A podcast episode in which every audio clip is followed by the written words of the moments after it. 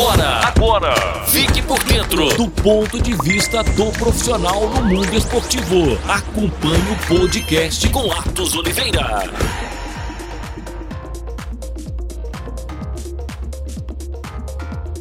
Olá, seja muito bem-vindo ao podcast com Atos Oliveira. Hoje, o entrevistado é André Cristino, ele que é editor-chefe e apresentador do programa Meio de Campo da Rede Minas. Após o tempo em São Lourenço, a sua terra natal, e algumas experiências profissionais em Juiz de Fora, ele conta como que foi a passagem dele do programa que hoje ele está, como atuando nessas duas frentes.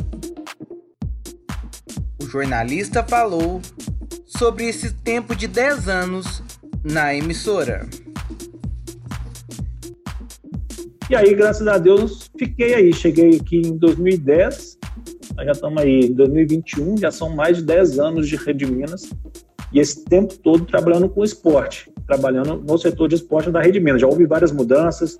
Nesse período eu já a, a, supri necessidades do jornalismo diário, inclusive agora mesmo durante a pandemia, por conta da pandemia, é, muita gente foi trabalhar em casa, teletrabalho, é, pessoas de grupo de risco, enfim.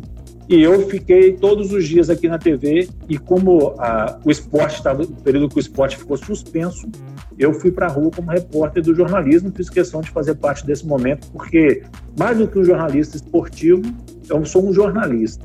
E eu acho que o jornalista tem que vivenciar a história. E esse momento que nós estamos passando, por mais complicado que seja, por mais difícil que seja, ele é histórico. E eu faço questão de fazer parte dele, porque eu acho que isso faz parte da profissão. O jornalista também falou sobre o que o incentivou a ser cinegrafista e trabalhar cada vez mais com a televisão, dando dicas e também falando sobre pessoas que o inspiraram a ser um melhor profissional.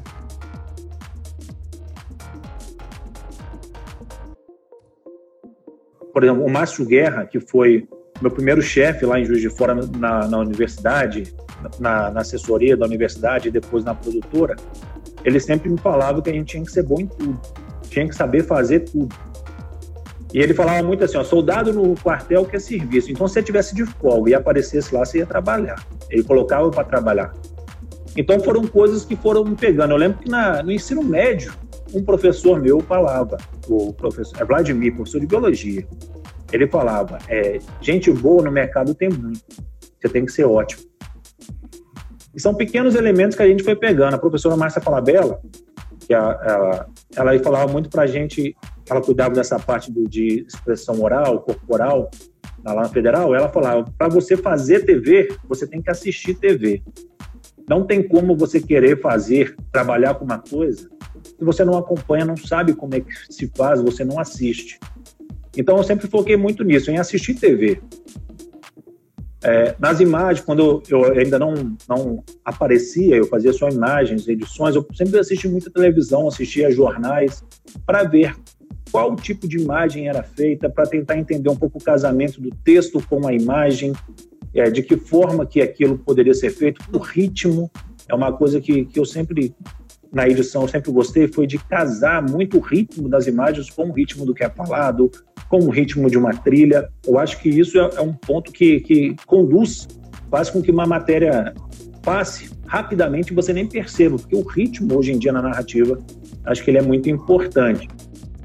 O editor-chefe do programa Meio de Campo também destaca a questão da internet em meio a lugares onde não se tem uma mídia tão produtiva como nas capitais brasileiras e também como requisitos para a procura de uma grande audiência estadual ou nacional. De rádio, muito focadas em música, pouco focadas no jornalismo. Emissora de TV, tinha uma que retransmitia, inclusive, o sinal da Rede Minas, mas que hoje ela está desativada, o sinal nem chega lá, por conta é, é, de desavenças políticas entre o dono e o ex-prefeito da cidade, então suspenderam o sinal na cidade. E jornal impresso tem, tinha uns, uns três jornais impressos também. É, eu, só que assim, hoje em dia, eu acho que com a internet, esse boom da internet que veio, ajudou demais. Porque na minha época, né, se a gente fosse pensar, eu hoje formado, mas naquela época, só com esses veículos, eu, a minha área, por exemplo, que é a televisão, eu não teria onde trabalhar em São Lourenço. É, aí eu teria que tentar, ou no jornal, ou na rádio, tentar implementar alguma coisa que seria muito mais difícil. Hoje, com a internet, esse boom que existe com a internet, essa facilidade que tem é, para se utilizar a internet, o YouTube virou um canal que não importa a cidade de onde você é. Você conseguindo fazer um trabalho bacana, é, tendo criatividade, desenvolvendo conteúdos, você pode criar sua própria TV, praticamente com o YouTube. Então, mesmo quem é do interior, pode sim, é, é, com seus esforços, com sua vontade, se desenvolver, desenvolver um bom conteúdo no canal no YouTube e assim conseguir projeção e, quem sabe, até é, receber, se for essa vontade, né, receber um convite para uma para ir para uma grande emissora. Apresentador do programa Meio de Campo também destaca a forma como usa as redes sociais para influenciar o público a assistir o programa. Do que na minha própria. Então, assim, se a gente for olhar o meio de campo, o meio de campo tem um Twitter, tem o YouTube, tem um Facebook. Tem essas três ferramentas. O Twitter a gente usa é, para fazer alguma enquete, para divulgar algum vídeo que a gente postou. O YouTube e o Facebook, a gente faz a transmissão ao vivo do programa, então ela passa no canal da Rede Minas, no site da Rede Minas, no Facebook e no YouTube. A gente põe a maior possibilidade das pessoas terem acesso ao nosso programa. E durante a semana, né, o programa é no domingo, 9 horas da noite. Na segunda-feira, quando eu chego aqui na TV, eu pego esse programa de domingo, eu assisto ele e vou cortando vários trechos por temas. Temas relacionados ao programa, ao que foi, a, comentou é, é, um jogo do, do, Cruzeiro, algum comentário aqui do Atlético Médico, e aí eu separo. Eu pego um programa de uma hora transformo ele em 12 programas, mais ou menos, em 12 vídeos de 2, 3 minutos. E ao longo de toda a semana eu vou subir esses vídeos para movimentar as redes sociais.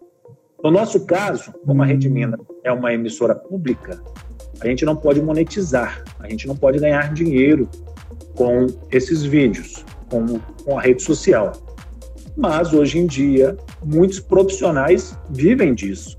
Daí vem essa busca que você falou por likes, por visualizações, que é quanto mais seguidores, maior o número de visualizações que você tem. Você gerando o seu material, você pode monetizá-lo e aí você passa a ganhar dinheiro com o seu trabalho.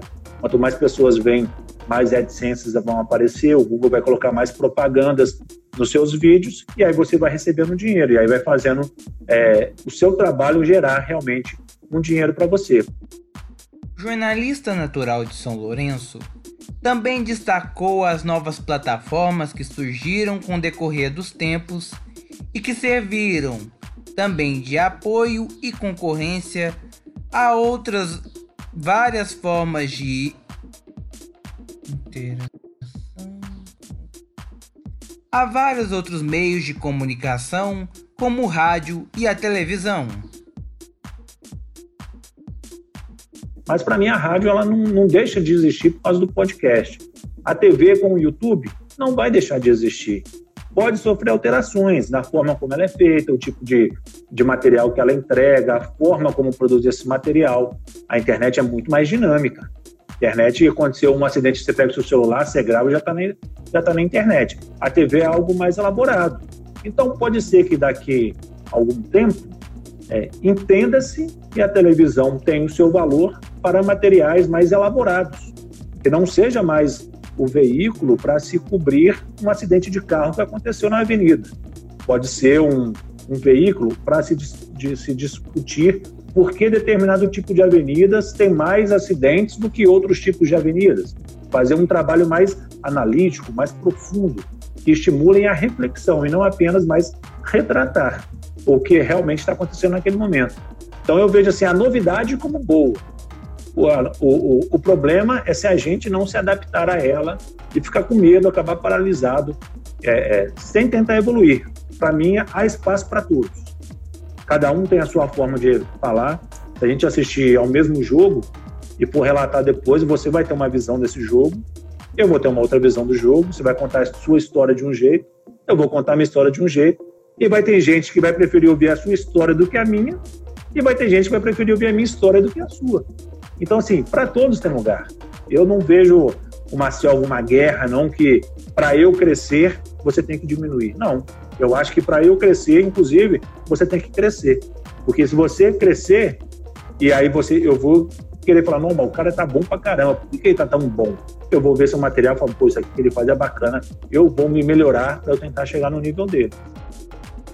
Na live, ele também falou sobre o futebol feminino e o que precisa ser feito para ter a sua evolução em cenário principalmente nacional. É o, o futebol masculino, é lógico que ele tem uma procura maior. Isso aí não, não, há, não há dúvida.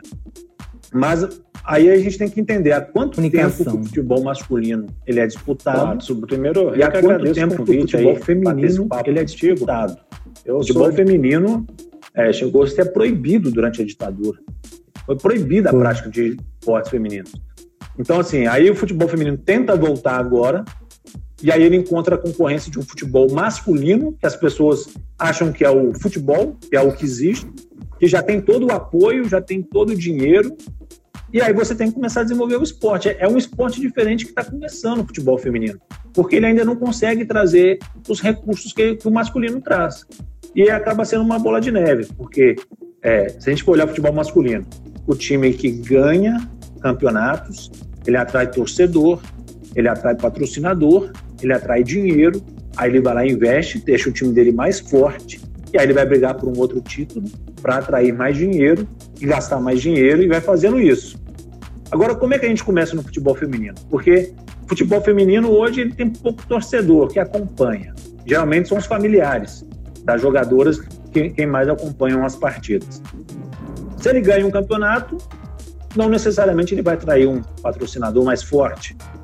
O ideal seria que fosse, mas não necessariamente ele vai atrair. Se coloca dinheiro no futebol feminino, como a modalidade ainda é muito incipiente, muito pouco desenvolvida, é, não quer dizer que você botar dinheiro, que o seu time vai ser o melhor. Às vezes você vai criar só apenas um time competitivo, porque a gente ainda, pela falta de, de, de recursos, a gente vê que o futebol feminino ainda é, é, é baixo é, na questão de qualidade. A qualidade dele ainda não é tão desenvolvida quanto seria no futebol masculino. Mas se a gente comparar também com o futebol masculino, se a gente for olhar o futebol feminino como o futebol feminino, a gente tem boas equipes. O Cruzeiro mesmo, ele tem é, é, um bom desempenho. Já há três anos aí o Cruzeiro vem mostrando um bom desempenho. Né? Há dois anos na, no Campeonato Brasileiro, no ano passado 19, né? Já estamos em 2021. Em 2019, disputou o A2 do brasileiro, subiu para o A1, primeira divisão do feminino, e no ano passado conseguiu se manter na primeira divisão do feminino. Atlético e América tentam chegar ali também. A primeira divisão a gente tem aí é, Corinthians, tem Santos, Ferroviária, São Paulo e Palmeiras montaram boas equipes, o Grêmio tem uma equipe boa. Então, assim, o futebol feminino ele está se desenvolvendo. Ele precisa de mais apoio jornalista esportivo, também destacou o diferencial do seu programa O Meio de Campo. Eu acho que o maior diferencial do meio de campo é falar do futebol mineiro, é falar do esporte mineiro. Hoje, qualquer canal que você liga aí dos grandes canais, eles falam do futebol carioca, futebol paulista, aí vem dar uma pincelada aqui, falar alguma coisa do time mineiro, aí fala lá do gaúcho, uma pinceladinha também, bota pro carioca, volta pro Rio. O meio de campo, ele é um programa muito tradicional, são 23 anos já que ele está no ar. E, e, ele sempre teve esse foco de falar do futebol mineiro para o mineiro, do jeito que o mineiro é, é, acompanha, gosta, gosta, quer ser visto. Então, a gente junta essa tradição, que eu acho muito bacana para você ver. 23 anos de história, eu estou à frente, estou junto trabalhando no programa há 10 anos, à frente dele há dois anos, e eu, eu colho o fruto, a pessoa às vezes encontra com a gente, comenta alguma coisa, como se eu tivesse desde o início do, do projeto, como se é, ele vivenciasse o meio de campo. E eu acho isso muito mineiro, sabe? Bem, muito bacana mesmo. Então, esse é um. É um, é um... O jornalista falou sobre os desafios de ser um editor-chefe de um programa esportivo. Eu, eu acho que é equilibrar. Equilibrar a mão, porque a gente tem as nossas próprias convicções sobre as coisas, os nossos pensamentos, as ideias nossas, né, do que a gente acredita é, é, ser o que está acontecendo ali. Só que a gente não pode ir só apenas pelas, pelas nossas convicções. A gente tem que apurar, a gente tem que pensar como o outro estaria pensando naquele momento, tem que se desenvolver dessa forma. Então, assim, eu acho que o maior desafio nosso é esse: é a gente conseguir atender aos anseios de quem nos acompanha, de quem nos assiste. É o, o atleticano assistir o programa e ficar satisfeito com o que ele recebeu, o cruzeirense assistiu e assistir e ficar satisfeito com recebeu, o americano, o, o torcedor do Vila Nova, de todos os clubes de Minas, aí assistirem e falar assim, pô, o cara falou certo aí do meu time, ele falou do meu time, porque muitas vezes o que a gente ouve a pessoa falar é assim, ó, falou do meu time, porque a gente pega equipes do interior, muitas vezes até o próprio América, é, que passam em programas de rede nacional e não são, não são lembrados, não são falados. O América, neste ano, chegou numa semifinal de Copa do Brasil, é, é líder da Série B, então ele, ele obrigou que as grandes emissoras falassem sobre ele. Imagina o ano que ele não está tão bem, que ele fica na Série B, no meio da tabela. Ninguém fala. E a gente faz questão de falar. A gente tem a obrigação de falar. Nossa obrigação é levar o conteúdo para todos aqueles torcedores mineiros. A nossa obrigação é levantar essa bandeira do futebol feminino, levantar a bandeira contra o racismo, contra a homofobia. Essa é a nossa obrigação e nosso desafio, maior desafio. Eu acho que eu vejo assim como editor é a gente conseguir conciliar os, os assuntos do dia a dia do esporte com essas bandeiras também, que são importantes a gente levar, porque não adianta falar que existe e não tentar combater. Tem que falar que existe e tentar combater, mostrar que é errado e qual é o caminho correto a ser seguido. O jornalista esportivo André Cristino falou também sobre o formato do programa que é realizado com relação a tantos jornalistas que passaram pelo meio de campo. Eu ainda nem era da Rede Minas, muito tempo atrás, havia bancada formada, uma bancada fixa. É, se eu não me engano, era o Palinha, Marcelo Oliveira, que treinou o Cruzeiro, treinou o Atlético, estava nessa bancada também.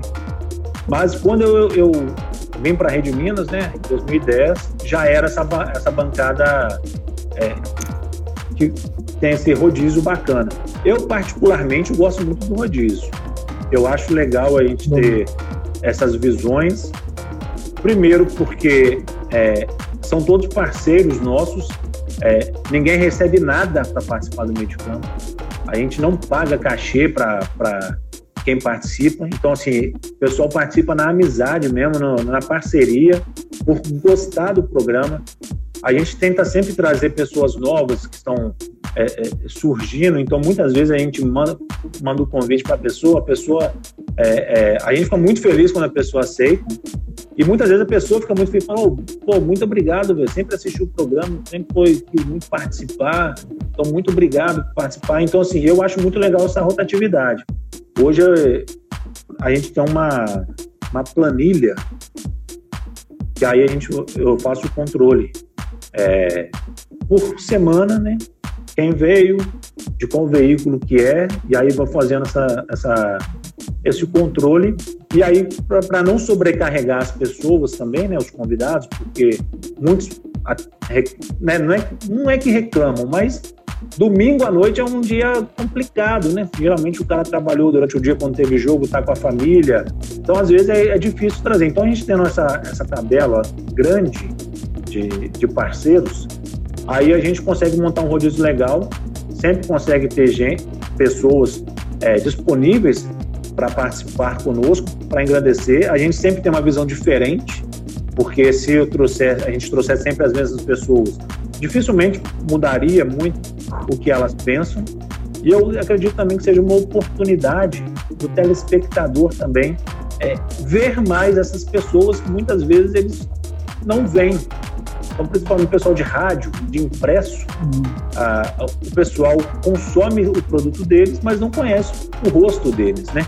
A gente é, ouve lá os setoristas, os narradores, os comentaristas, mas não conhece o rosto muitas vezes. Com a internet até melhorou, com a rede social, mas não conhece, não vê no, no, é, no momento mais de descontração o que, que a pessoa pensa, como que ela age. Pessoal do impresso, então, nem se fala. É. Muitas vezes você vê o texto da pessoa, não sabe se ela é nova, se ela é velha. E aí, com essa rotatividade, eu acredito que seja interessante também para quem assiste, para poder acompanhar, muitas vezes conhecer quem é aquela pessoa que ela acompanha e, e, e fazer esse bem bolado mineiro, nossa, que acho que fica bem bacana. Mas aí vocês restringem para BH ou, ou qualquer de fora? Porque também BH já tem muito lugar né, de rádio, já tem assim. Mas vocês restringem ali ou é aberto para todos? Não, é, o meio de campo ele é um programa, como ele é presencial, fica difícil a gente trazer gente de fora. Então a gente geralmente faz só aqui em Belo Horizonte. É, tem algumas pessoas que moram aqui próximo, moram é, em Nova Lima, Raposos, Santa Luzia é, contagem, aí o pessoal se dispõe a ver, porque, é, como eu falei, a gente não tem cachê, não tem como a gente ajudar as pessoas. As pessoas vêm realmente. Esse foi mais um podcast com Atos Oliveira.